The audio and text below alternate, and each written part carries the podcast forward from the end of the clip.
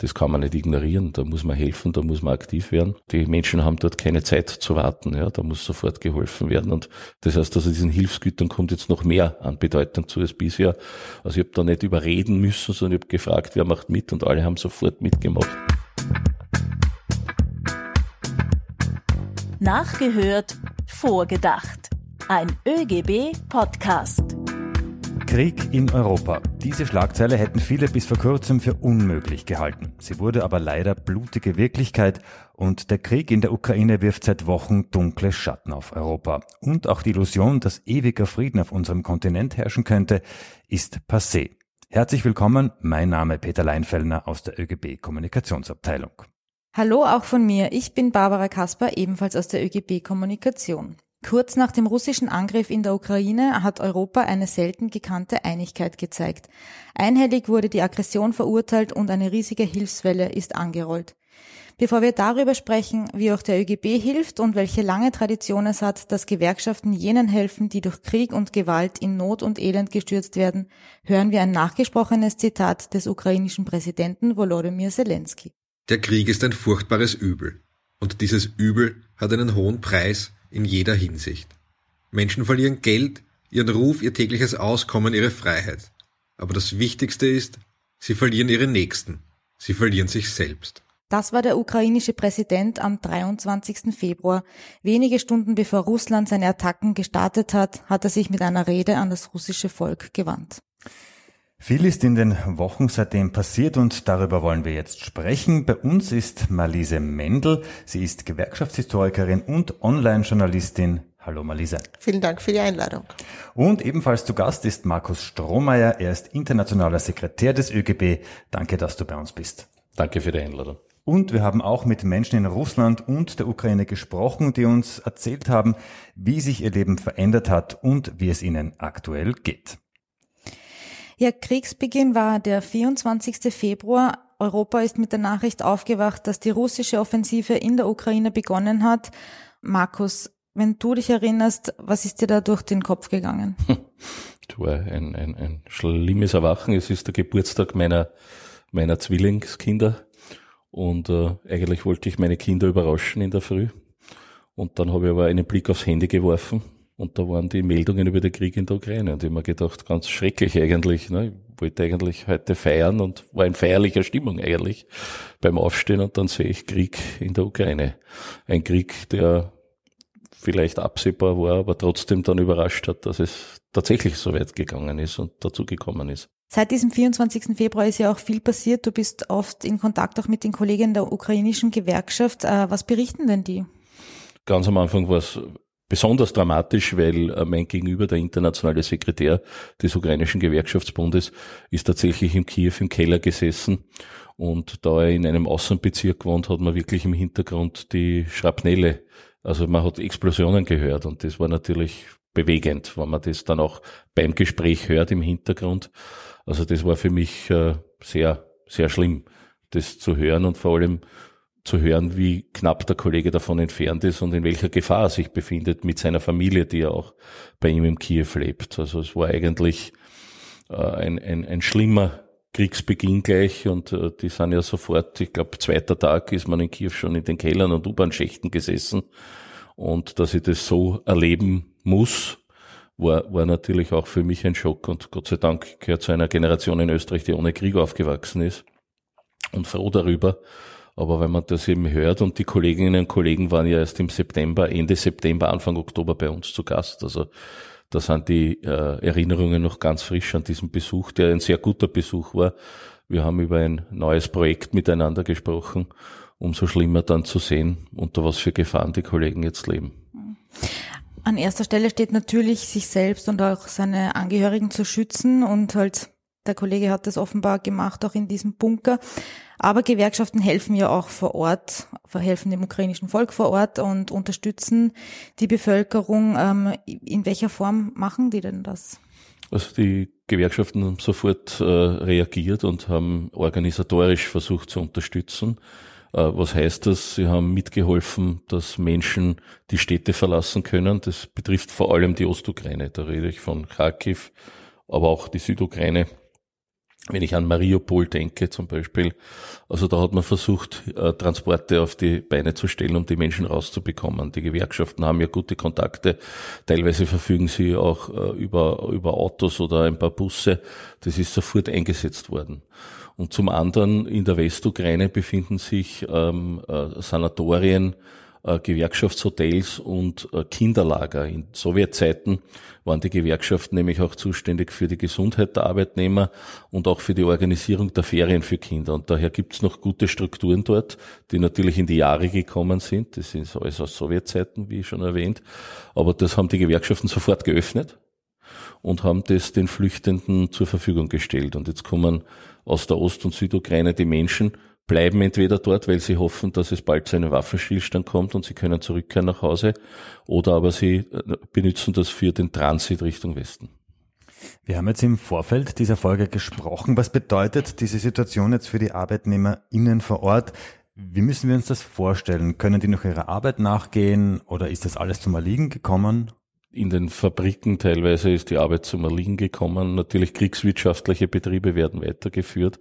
Aber generell ist es ja so, dass viele, äh, vor allem Menschen unter 60 Jahren, Männer unter 60 Jahren, und das trifft ja doch sehr viele Menschen in dem Land, äh, sind ja zum Kriegsdienst auch eingezogen worden. Also die haben ja eine Uniform bekommen und eine Waffe in die Hand gedrückt bekommen. Das heißt, die können ihrer täglichen Arbeit ja gar nicht mehr nachgehen. Andere haben versucht, ihre Familien so schnell als möglich in die Westukraine zu bekommen, um dann wieder zurückzukehren, um sich in die Armee einzuordnen. Aber ein normales Wirtschaftsleben, wie wir es kennen, ist unter diesen Gegebenheiten nicht möglich. Äh, und man merkt es auch, also auch die Versorgung bricht ja zusammen. In der Ostukraine gibt es praktisch keine geordnete Versorgung mehr. Das heißt auch keine geordneten Arbeitsverhältnisse mehr. In der Westukraine versucht man so eine Art Alltag aufrechtzuerhalten. Angesichts der Flüchtlingswelle ist auch das eigentlich nicht mehr möglich. Und auch dort beginnen jetzt die Versorgungsprobleme. Auch dort sind die Supermärkte bereits leer gekauft und das kommt halt wenig nach. Also das Problem ist einfach die Versorgung und, und äh, die Leute, die können, die helfen. Also die, die nicht in der Armee sind, die versuchen zu organisieren, die versuchen Flüchtlinge zu betreuen, Flüchtlinge zu transportieren. Also es hat schon jeder eine Aufgabe, aber die klassische Arbeit ist zum Erliegen gekommen. Und wie auch der ÖGB hilft, das besprechen wir gleich mit Markus Strohmeier, dem internationalen Sekretär des ÖGB. Wie zu Beginn angekündigt, haben wir auch mit Menschen in der Ukraine und in Russland gesprochen. Eine von ihnen ist Karina. Sie ist 25 Jahre alt, ist Ukrainerin und sie ist derzeit mit ihrem kleinen Sohn auf der Flucht.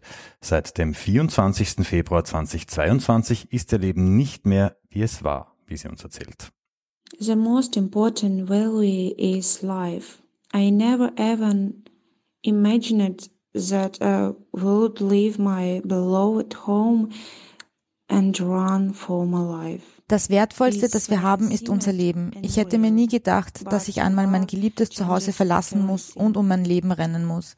Krieg ändert einfach alles. Ich habe jetzt die moralische Verpflichtung sicherzustellen, dass mein Sohn eine gute Kindheit hat und ohne psychologisches Trauma durchkommt. Im Moment sind wir relativ sicher, aber wie es weitergeht, weiß ich nicht. Without psychological trauma. Now I'm in relativity a safe place, but how to continue to be unclear. Carina steht derzeit buchstäblich vor den Trümmern ihres Lebens und sie teilt dieses Schicksal mit tausenden anderen, wie sie weiter erzählt. Most Ukrainians lost their jobs and homes along with the war. I am one of them. But thousands of my fellow citizens have lost the most important thing, die meisten Ukrainerinnen und Ukrainer haben ihr Zuhause und ihre Jobs verloren. Ich bin eine davon, aber Tausende meiner Mitbürgerinnen haben das Wichtigste verloren, ihr Leben. Und viele mehr sind bereit, ihr Leben zu geben für ihre Familien, Frauen, Kinder, alte Menschen und für ihr Land. Wir versuchen uns auch gegenseitig zu helfen mit Lebensmitteln, Medikamenten oder Unterkünften. Wie schwer man betroffen ist, hängt natürlich davon ab, wo man wohnt. Die Stadt, in der Freunde von mir leben, steht zum Beispiel komplett in Flammen. Wer zu fliehen versucht, überlebt es oft nicht und wird Opfer der russischen Soldaten. Is uh, completely on fire, uh, fire and uh, devastation. Who tries to escape becomes a victim of the invaders. Das war Karina, eine Ukrainerin, die derzeit auf der Flucht ist. Später hören wir noch von Sergei aus der Ukraine bzw. Anastasia aus Moskau. Ja, Karina hat soeben erzählt, dass sich die Menschen vor Ort gegenseitig helfen, aber seit Wochen gibt es auch eine riesige Hilfswelle aus dem Ausland, auch aus Österreich. Der österreichische Gewerkschaftsbund hat einen großen Hilfstransport, wie wir auch anfangs schon erwähnt haben, organisiert. Lebensmittel, Decken und vieles, vieles mehr haben wir gemeinsam äh, mit Partnern an die slowakisch-ukrainische Grenze gebracht. Wie ist es dazu gekommen? Wie groß war hier die Bereitschaft mitzumachen, Markus? Die Bereitschaft war sehr groß und sehr spontan. Ich kann mich erinnern, wir sind, es war die Woche, wo der Krieg begonnen hat, mit dem Präsidenten zusammengesessen und haben überlegt, was können wir beitragen. Ja, es ist ja ein Land, das von Wien, oder ich sage einmal, die ukrainische Grenze ist von Wien näher als Vorarlberg. Das kann man nicht ignorieren. Da muss man helfen, da muss man aktiv werden. Und dann haben wir überlegt, was können wir machen. Also wir werden natürlich schriftlich protestieren und unsere Meinung dazu sagen und einen Friedensaufruf, das ist alles außer Frage. Aber können wir nicht aktiv auch noch etwas tun? Und dann haben wir gesagt, nein, wir werden schauen, ob wir nicht einen Hilfstransport für die Kolleginnen und Kollegen, die eben in diesen Sanatorien und Hotels in der Westukraine Flüchtlinge betreuen, ob wir da nicht direkt helfen können. Und die ukrainischen Gewerkschaften haben gesagt, sie finden das ganz toll und sie möchten diese Unterstützung gerne annehmen. Und dann haben wir innerhalb von zwei Tagen fast 17 Tonnen an Hilfsgütern zusammengebracht. Und da hat sich die Sozialpartnerschaft einmal mehr bewährt in Österreich weil die Spediteure haben kostenlos transportiert und die Supermärkte haben kostenlos äh, Nahrungsmittel und Hygieneprodukte zur Verfügung gestellt und ein großer Möbelkonzern hat zum Beispiel 2500 Winterdecken zur Verfügung gestellt, die ganz, ganz wichtig sind. Wenn solche Massen auf der Flucht sind, braucht man Decken. Es ist sehr kalt in der Ukraine. Und das ist über, innerhalb von zwei Tagen ist das geschehen und wir sind an die ukrainische Grenze gefahren. Schnelligkeit ist da wahrscheinlich ein entscheidender Faktor auch, oder? Absolut, absolut. Also die Menschen haben dort keine Zeit zu warten. Ja, da muss sofort geholfen werden. Und wie gesagt die Situation verschlimmert sich von Tag zu Tag, weil die Versorgung zusammenbricht. Das heißt, also diesen Hilfsgütern kommt jetzt noch mehr an Bedeutung zu als bisher. Und das Tolle war, dass äh, zum Beispiel meine Abteilung, die internationale Abteilung, alle Kolleginnen und Kollegen ohne Frage sofort mitgemacht haben. Also ich habe da nicht überreden müssen, sondern ich habe gefragt, wer macht mit und alle haben sofort mitgemacht. Und auch andere im, im ÖGB, die Kommunikationsabteilung, die Gewerkschaft wieder, die sich um den Transport gekümmert hat, sofort und gleich. Und das ist entscheidend, glaube ich, wenn man helfen muss und soll. Auch ein schönes Zeichen der Solidarität, finde ich. Ähm, wie habt ihr denn das vor Ort miterlebt oder was, was habt ihr da mitbekommen, gesehen? Also wir haben die Güter nicht direkt, äh, wir konnten nicht in die Ukraine hinein. Das geht nicht, die Gefahr ist zu groß. Aber wir sind ganz nah an die Ukraine gefahren. Wir haben das in der Slowakei übergeben. Und die ukrainischen Kollegen, wir haben ein Zwischenlager gefunden, die bereit sind, ehrenamtlich uns da zu helfen, Slowakinnen und Slowaken. Und dort liefern wir die Sachen ab und die Ukrainer tun uns dann selber hinüber transportieren über die Grenze. Aber ähm, was entscheidend ist, wir waren an der Grenze selbst wir haben uns angeschaut, was dort los ist. Das ist ein Grenzübergang Slowakei-Ukraine, der normal am Tag vielleicht mit 200 Autos gequert wird, überhaupt eigentlich keine Fußgängerinnen und Fußgänger. Und heutzutage fahren dort täglich 10.000 Autos über die Grenze und LKWs hin und her in alle Richtungen. Und Menschenmassen kommen aus der Ukraine. Und wenn ich sage Massen, dann sind das wirklich Massen, die da kommen. Wir haben es mit eigenen Augen gesehen. Also da gehen jetzt am Tag 30.000 Menschen über diese Grenze zum Teil. Und die slowakischen äh, Einsatzkräfte dort sind sehr toll organisiert, muss ich sagen. Also die Flüchtlinge kommen an, sie werden registriert, sie bekommen dann einen Zettel, in welchem Bus sie weiter transportiert werden. Sie werden sofort mit warmen Essen und Getränken versorgt. Dann gibt es einen Solidaritätsbasar, wo sie sich nehmen können, Kleidung, äh, Lesestoff für die Kinder, Spielzeug und so weiter toll organisiert. Also ich muss wirklich mein Kompliment an die Slowakinnen und Slowaken aussprechen. Das ist gelebte Solidarität. Äh, ich kann, ich könnte mir es kaum besser vorstellen in dieser traurigen Situation, was die dort leisten in der Slowakei.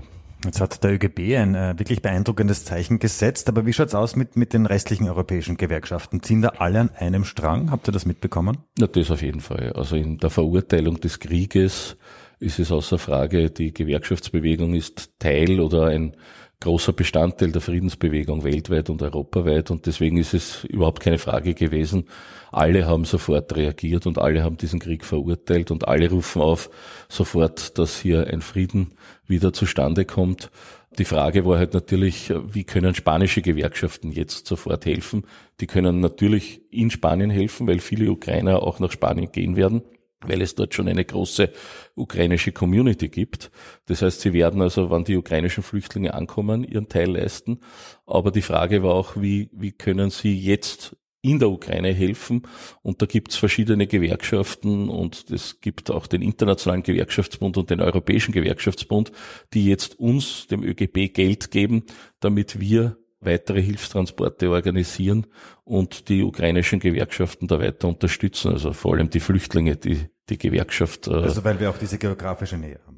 Einfach weil wir einfach weil wir die geografische Nähe haben und weil wir sehr gut organisiert sind und weil wir einfach gezeigt haben, dass wir in der Lage sind, das zu tun.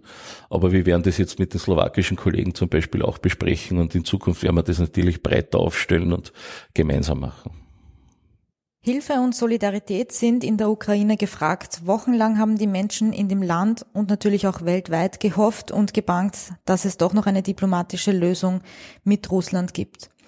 Das hat uns auch Sergei aus Kiew erzählt. Er ist mit seiner Familie von Kiew in die westukrainische Stadt Lemberg geflüchtet. Lemberg ist rund 70 Kilometer von der polnischen Grenze entfernt. Seine Familie ist weiter nach Polen.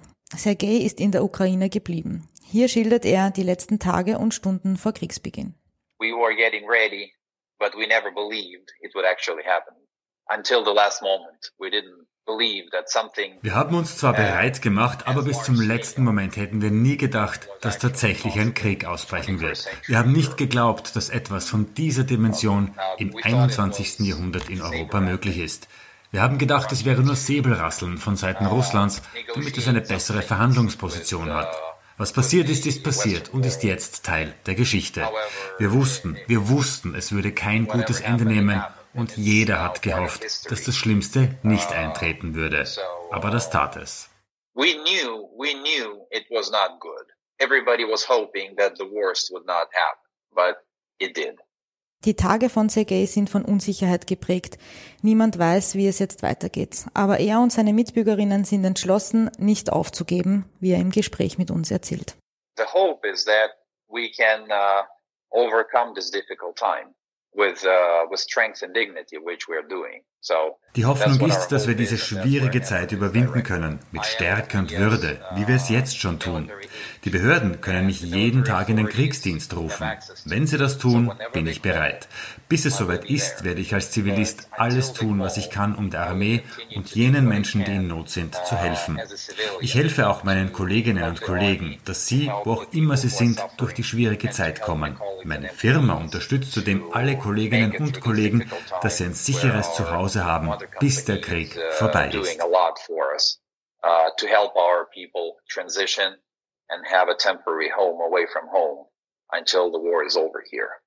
Bis der Krieg vorbei ist, sagt er, wann das sein wird, das ist aktuell nicht absehbar, aber Hilfe und Unterstützung von allen Seiten gibt es für die Zivilbevölkerung und damit zu dir, Marlise. Du bist Historikerin und Online-Journalistin. In einem deiner Artikel auf unserer Webseite auf oegb.at schreibst du, dass die aktuelle Hilfsaktion des ÖGB nicht die erste für Kriegsopfer ist.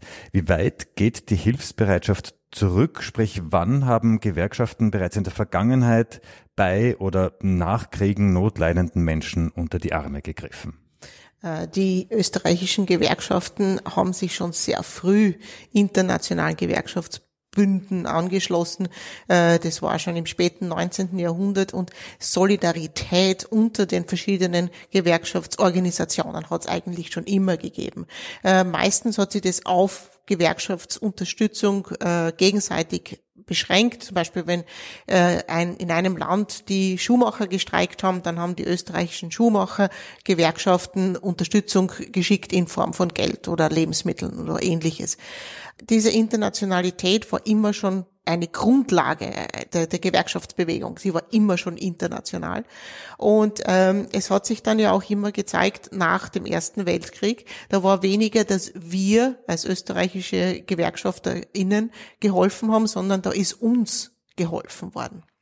Äh, das haben vergisst ein Gewerkschafter, Gewerkschafterin nicht, weil wir wissen, wir haben ein unheimlich langes Gedächtnis. Auf der anderen Seite äh, 1933, 34, ähm, als die österreichischen freien Gewerkschaften verboten worden sind, haben auch die internationalen Gewerkschaften sofort geholfen. Ja, es gibt Fälle, wo zum Beispiel, weil die Austrofaschisten wollten oder haben ja auch das Vermögen eingezogen von den freien Gewerkschaften und da gab's äh, in der Schweiz jemanden, ähm, einen internationalen Gewerkschafter, der hat es auf sich genommen, unter Anführungszeichen, und die Österreicher und Österreicherinnen von den Gewerkschaften haben dem vertraut mit ihrem Gewerkschaftsvermögen. Und da haben die Austrofaschisten keinen Zugriff gehabt. Und so konnte ein Teil des Gewerkschaftsvermögens in der Schweiz gebunkert werden und hat uns dann noch 1945 geholfen wie schon gesagt, GewerkschafterInnen haben ein langes Gedächtnis. Und natürlich, wenn dann etwas begonnen hat, wenn ein Konflikt war, äh, es müssen ja nicht die ganz großen Konflikte sein, es waren ja auch ganz viele kleine, da hat immer der ÖGB sofort geholfen. Und gezeigt hat sich das dann äh, im Jahr 1956 beim äh, Ungarn-Aufstand. Da ist es genauso wie der Markus das vorher geschildert hat, innerhalb von aller kürzester Zeit ist der Hilfstransport gestanden. Und das muss man sich vorstellen, 1956. Ja, da ist es uns selber noch nicht so super gegangen. Und ähm, damals ist der Benja, also der spätere ÖGB-Präsident Benja, mit äh, einem Kollegen, das haben sie sich ins Auto gesetzt, mit drei Kollegen aus Deutschland und sind mit dem Auto nach Budapest gefahren. Ja, das Auto, die beiden Autos waren bis oben hin vollgestopft mit Medikamenten, Lebensmitteln, genau, genau das Gleiche. Äh, und die sind einmal dorthin gefahren, schauen, weil die haben ja nicht gewusst, was ist dort was passiert dort. Da hat es ja kein Internet gegeben oder sonst irgendwas. Und die sind dann eben, sie beschreiben das so, sie sind dann durch Budapest gefahren und da war alles zerstört. Eine Stadt, in der sie gerade vorher noch gewesen sind, die wunderschön war. Und dann sind sie gefahren und dann hat eine Frau gesagt, ja, ihr seid da die österreichischen Gewerkschaften und die Deutschen kommt einer. Und die waren dann in einer Wohnung, die war ein Lager, ja, weil die Frau ist hergegangen und hat die ganzen Leute aufgesammelt, die verletzt waren, ähm, denen sie die Hunger gehabt haben, die ausgebombt waren. Und die hat ihnen geholfen und halt auch unsere sechs Gewerkschafter. Die sind dann zu dem Gewerkschaftsbund hingegangen und haben mit den Gewerkschaften gesprochen und sind mit einer Liste zurückgekommen, was sie brauchen. Ja, und mit dieser Liste sind sie zurückgekommen und es war eine unglaubliche Solidarität sofort da, ja, man muss helfen.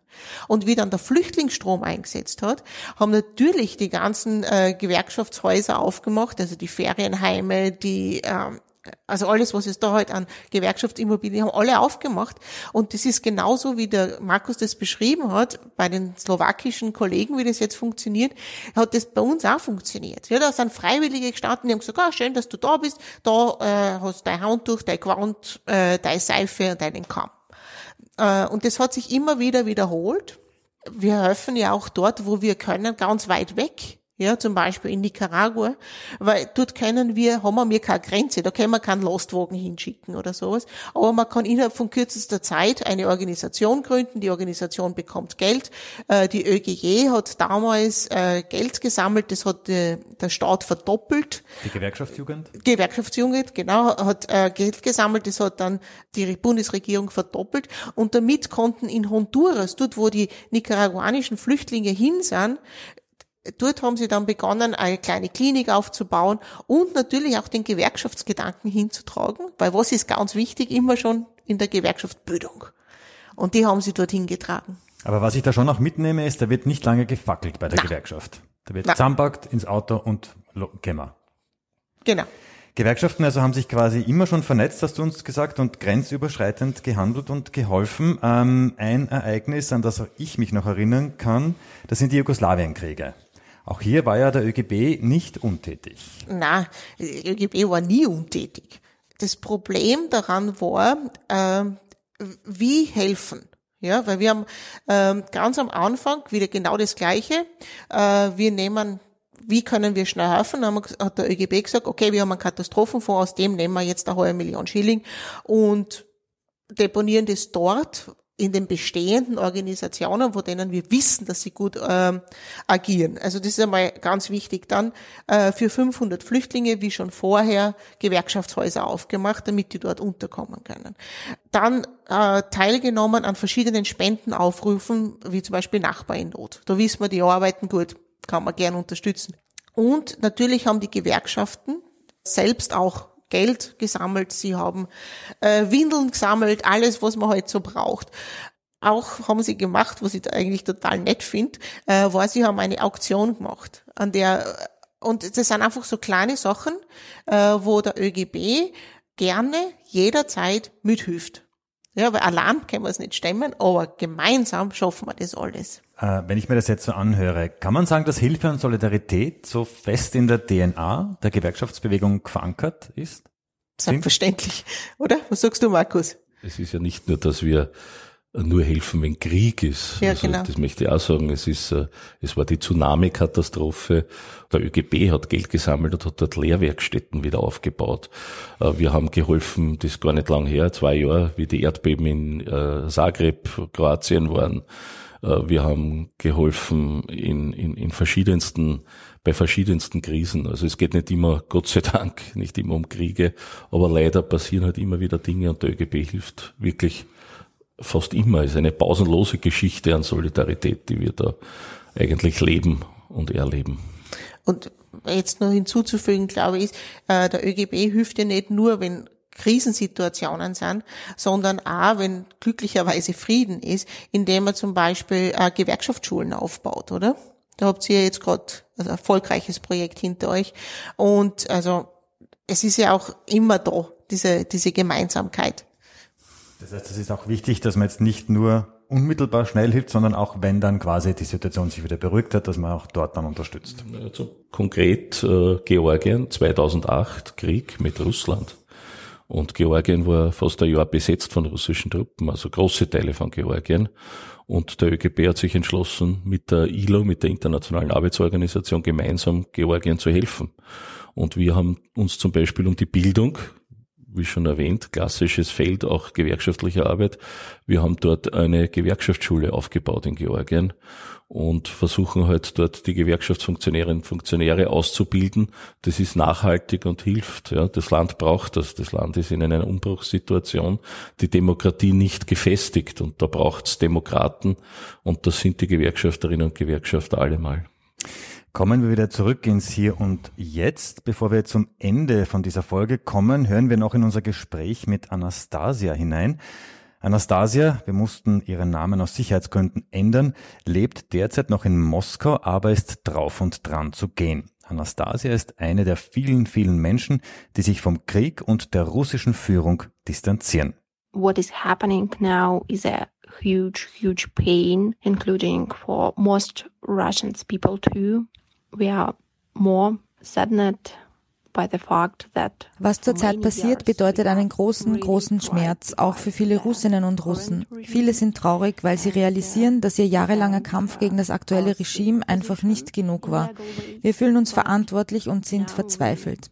Das sage ich jetzt mit großem Schmerz in meinem Herzen, aber ich habe mich dazu entschlossen, mein Land Russland zu verlassen. Ich sehe hier keine freie Zukunft für mich und meine Weltanschauung deckt sich auch nicht mit der russischen Regierung. Great pain in my heart, but for myself, I have decided to to leave my country, to leave Russia, because I don't see a free future here anymore. Uh, my vision of the world uh, don't agree with the vision of the Russian government. KritikerInnen, die Präsident Putin und seinen Stil öffentlich anprangern, werden mundtot gemacht und weggesperrt, berichtet Anastasia. Auch deswegen ist sie selbst aktuell besonders vorsichtig. I can talk about it loudly. I can pronounce a three-letter word that starts with W and ends with R. Ich kann nicht laut darüber sprechen, ich darf nicht mal das Wort Krieg in der Öffentlichkeit sagen. Meine Freundinnen haben es versucht und sind gegen den Krieg auf die Straße gegangen. Sie wurden alle verhaftet und vor Gericht gestellt. Anwalt bekamen sie keinen. Viele Russinnen und Russen sitzen derzeit im Gefängnis, einfach weil sie das menschliche Bedürfnis haben, dass es über jedem Land einen friedlichen Himmel geben soll. A peaceful sky over all countries. Über jedem Land soll es einen friedlichen Himmel geben. Dem wollen wir uns hier am Ende des Podcasts auch anschließen. Die letzte Frage noch an Malise und Markus. Ähm, hättet ihr euch jemals gedacht, dass es in Europa wieder Krieg gibt? Ja, aber gehofft, dass es nicht so ist. Das Problem ist, hättet ihr gedacht, ob es wieder Krieg gibt? Es hat Krieg seit 2014 in der Ukraine gegeben. Der Krieg hat 2014 angefangen Genau. und es ist täglich gestorben worden in der Ukraine. Es ist halt leider weggeschaut worden, das muss man auch dazu sagen. Aber wer in der Ukraine war, so wie ich, hat erlebt, wie die wie das Land sich im Krieg befindet seit 2014. Also wir reden ja da von 14.000, 15.000 Toten, die es gegeben hat seit 2014.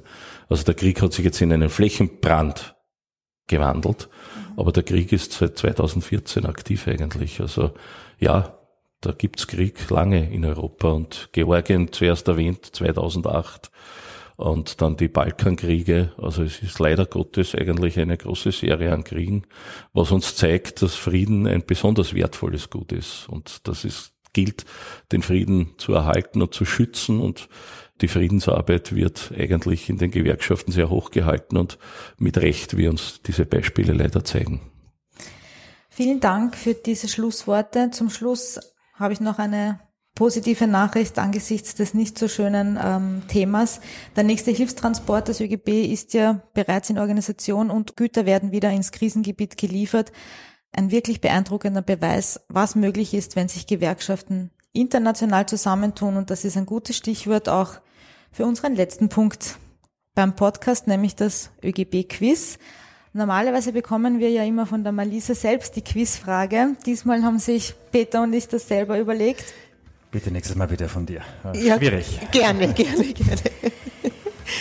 Der ÖGB ist ja Mitglied im Internationalen Gewerkschaftsbund. Das haben wir heute eh schon öfter auch angesprochen. Der Internationale Gewerkschaftsbund hat auch die russische Invasion verurteilt und Russland aufgefordert, äh, die Truppen sofort abzuziehen. 331 Gewerkschaften aus 163 Ländern und Territorien sind Mitglied im Internationalen Gewerkschaftsbund. Und unsere Frage ist jetzt, was schätzt ihr, wie viele Mitglieder hat denn der IGB insgesamt? Was schätzt ihr? Na, ich weiß es ja. Ich darf es nicht sagen, Doch, du darfst es schon sagen. aber ich weiß es. Nein, nicht, nein, der Markus sagt du das. Als internationaler Sekretär, das wäre jetzt, das wäre jetzt eigentlich feig. Stimmt ja. eigentlich. Haben wir schlecht ausgesucht. Oder du überrascht, äh, überrascht uns. Ich glaube, wir haben gehofft, dass er äh, vielleicht jetzt nur weiß, dass 331 Gewerkschaften dabei sind, aber wie viele Mitglieder dann insgesamt? 200 Millionen.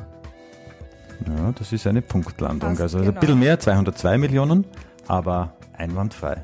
Ja, damit verabschieden wir uns von unseren Gästen. Vielen Dank fürs Dabeisein bei diesem, wie ich finde, sehr spannenden Podcast zu einem traurigen Thema. Danke Malise Mendel und danke an Markus Strohmeier. Sehr gerne und jederzeit wieder. Vielen Dank an euch.